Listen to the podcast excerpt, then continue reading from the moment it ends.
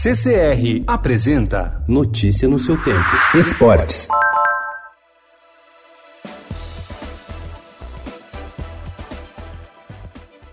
A cidade de São Paulo terá mais uma pista de atletismo oficial. A prefeitura promete entregar no início de janeiro a pista do Centro Olímpico de Treinamento e Pesquisa no Ibirapuera, reformada com recursos do governo federal da ordem de 3,8 milhões de reais. Este é um dos dois únicos endereços da capital com a classificação classe 1, o que permite a realização de provas dos Jogos Olímpicos, Paraolímpicos e Campeonatos Mundiais.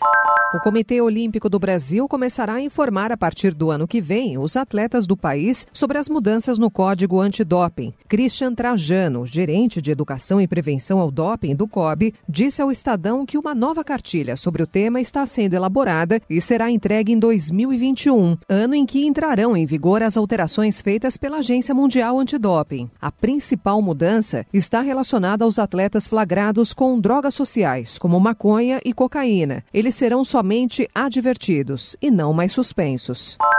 Rodrigo chegou ao Real Madrid em junho deste ano com expectativas baixas da torcida merengue e da imprensa espanhola. Menos de seis meses depois, passou a acumular uma série de atuações relevantes. A melhor delas foi contra o Galatasaray no dia 6 de novembro pela Liga dos Campeões da Europa, quando marcou três gols. Em entrevista exclusiva ao Estadão, Rodrigo fala com orgulho de suas primeiras conquistas na Europa, mas reconhece que está apenas começando no futebol e que ainda precisa fazer muito mais no clube espanhol e na seleção brasileira, para a qual foi convocado recentemente pela primeira vez por Tite para os amistosos do mês passado.